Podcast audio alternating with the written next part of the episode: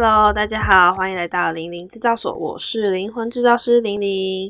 那大家最近过得还好吗？是不是也因为疫情的关系，所以取消了很多旅游或是先有的安排？那对于学生来说，这个暑假应该是蛮难过、蛮痛苦的。原本应该是可以好好放松啊，好好出去玩，甚至是打个工赚点小小零用钱的时光呢，就这样子被摧毁了。那对另外一部分的学生来说，应该会是胆战心惊的、害怕的、紧张的，因为这些同学呢，在经过这个暑假之后，会面临到升学或是升一个年级。我自己在这个暑假之后，也是要面临升学的挑战。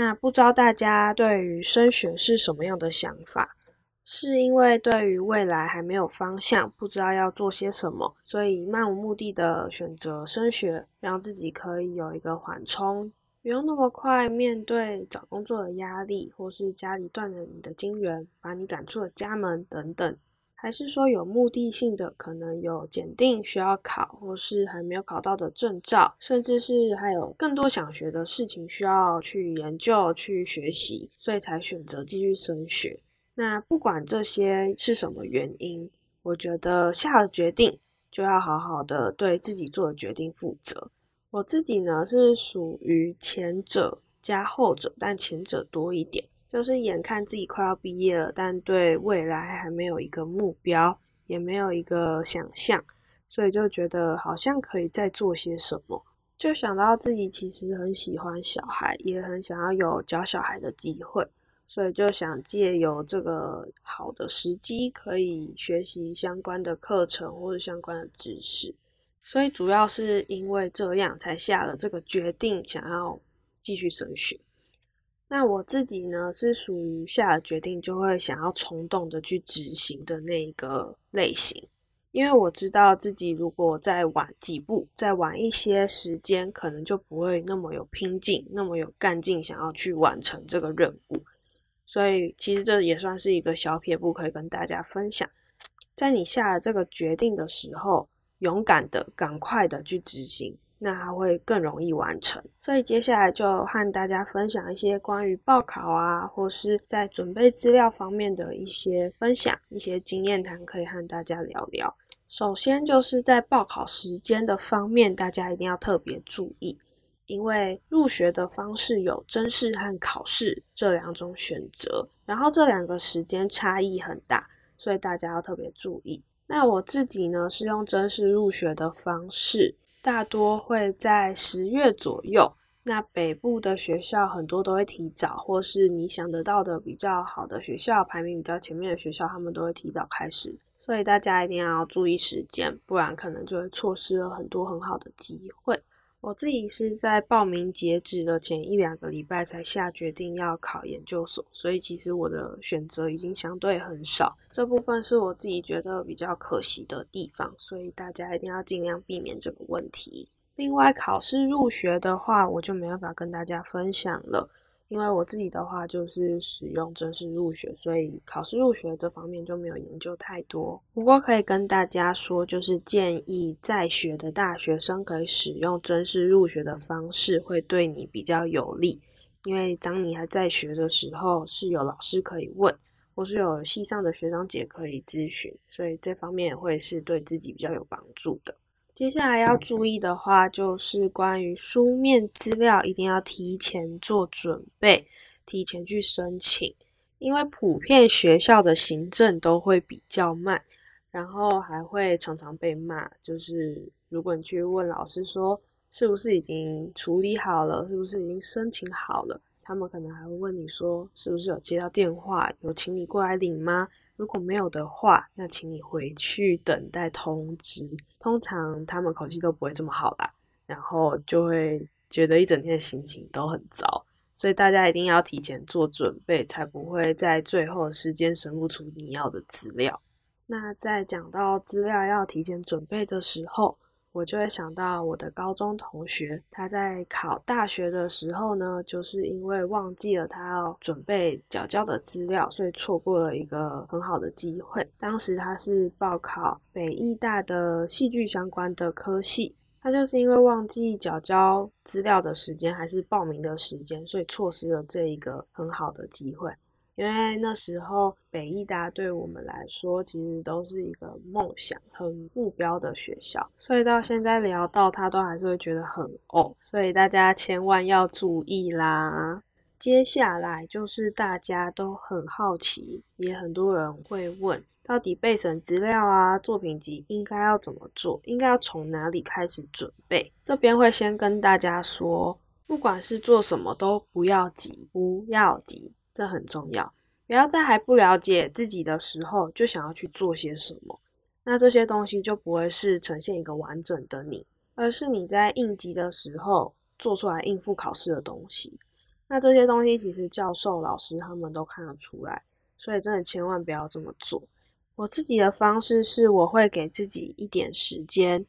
然后给自己一个主题的命名。这个主题的命名不是针对作品集或是备审资料做命名，而是你的个人特质、你的风格，或是这段时间的自我探索、对未来的期许啊、目标等等的做一个命名。那我就和大家分享一下我这次在报考研究所的时候做的主题命名。我的主题是用零零的零，就是我自己的零，来当做一个主题来延伸，给自己下了一个 slogan，是从零开始，找到自己的颜色，发现自己的特别。那这一页的底图，我是用很多白色的圆点点来象征我会遇到的人啊，或是我正在面对的人，我的竞争者，或是我的同才等等，不管都好。然后中间。有一个点点换了一个颜色，对，很怂的换了一个红色。那那个红色呢，就是在象征我自己。我和大家一样，都是从零开始，都是从白色的点点开始，但是慢慢的、慢慢的就会找到自己的特别，然后变得不一样。这就是我主题命名的由来，那同时也是我对设计抱持的一个态度。因为在大学的时候，其实我不是本科生，所以对于其他的同学来说，我学习都会比较吃力一点，或是可能都会跟不上一点。那我就是一直对自己保持着这样的初衷，然后就是努力、努力再努力这样子。接下来就是自我介绍啊、履历的摆放等等，这边就会希望大家可以大重点的摆放，不用放的太详细。比如说，你曾经担任过超标路队长，或是参加过环保小尖兵，这些东西就不用放，放大重点就好。因为并不是每个教授在跟你面试之前都会看过你的资料，很多都是见到你才开始翻阅你的资料啊，配着你的声音，看着你的人，来对你有一个印象。再依照你们每一个科系去收集不同的资料啊，去准备不同的文件。接下来就是到一个关键，就是作品分类跟重点的摆放，一定要规则性好阅读，才不会影响教授在阅读的时候心情或者是情绪的起伏不稳定。那这样子损失的会是你自己。做个简单的比喻，就是不要前面放立体作品，中间放了多媒体。又插回平面作品，然后突然放了你可能设计的衣服等等，这样就会是一个很乱、没有经过整理、没有一个规则的摆放。我自己的习惯通常都会是从平面、立体、多媒体，然后再回到活动的参与啊，跟一些证明证书的摆放，大概会是这样子的顺序。接下来就会到大家很在意也很在乎的研究计划和方向，应该要怎么准备？我自己是觉得，不管你准备了什么题目，或是找了什么方向去研究，好奇心跟上进的态度才是教授想要看到的。毕竟我们也还没有上过相关的课，也不知道真的要怎么做，或是怎么样才是专业的。如果我们真的有那个能力做得多好，那我们也不需要报考啦。所以他们其实想要看的是你有没有那个野心和对于升学的态度。那我也在做研究计划的时候，发现了一个蛮重要的点，可以跟大家分享，就是在于参考文献的部分。我一开始以为可能就放个一两则，就是有放就好，结果不是。老师跟我说至少要放三到五折，是来证明你这个东西是真的可行的，不是没依没据凭空想象的。所以我觉得这是蛮重要的 key point，可以跟大家分享，就是你要展现你的热忱和积极的态度，不要让教授觉得你只是来洗履历而已，而是真的想要在这里学到些什么。那也有很多学校呢，会跟你要求你的在校成绩或是你的系排名。这边想跟大家说，并不是每一个教授或是老师都会在意你大学的在校成绩，或是你曾经在学校的表现如何。可是我自己还是会建议大家要尽量在意一下自己的在校成绩，因为我那时候去申请这个证明的时候。那个名次就大大的写在那张 A 四纸上面，某某某什么什么系班排第几，系排第几，几几分，那个成绩那个名次就是很裸露、很赤裸的在那张纸上大大的写着。所以我自己是觉得还是要在意一下会比较好。那我自己也会觉得，如果你在学校的成绩或是你在学校表现有比较好的话，也是会对于你自己有一个加分的作用。至于检定或是证照，还有实习的证明，我就觉得因人而异，看大家决定要不要放。如果真的很烂的话，我会觉得宁愿不要放。就是你要想想看，放了这个东西会是加分还是扣分？就拿多益来当比喻好了。如果你多益考得很烂，那我就会觉得干脆不要放。你宁愿让人家对你是一个未知，而不是直接大大大的告诉人家你的分数就只有这样。你宁愿让人在认识你之前有想象的空间。而不是既定你只有多一两百分，这两者之间的差别是很大的，很不一样的。所以大家真的在放资料啊，或是任何东西之前，都要好好的想过，然后筛检过后再决定要不要放进去。那关于作品集跟备审资料的部分，就大概分享到这边。接下来就和大家聊聊关于我实际去面试和实际到这些学校后的感受，和大家分享。我总共是报考了三间学校，那三间学校也都顺利的到了第二阶段面试的部分。第一间面试的学校是高师大的视觉设计系，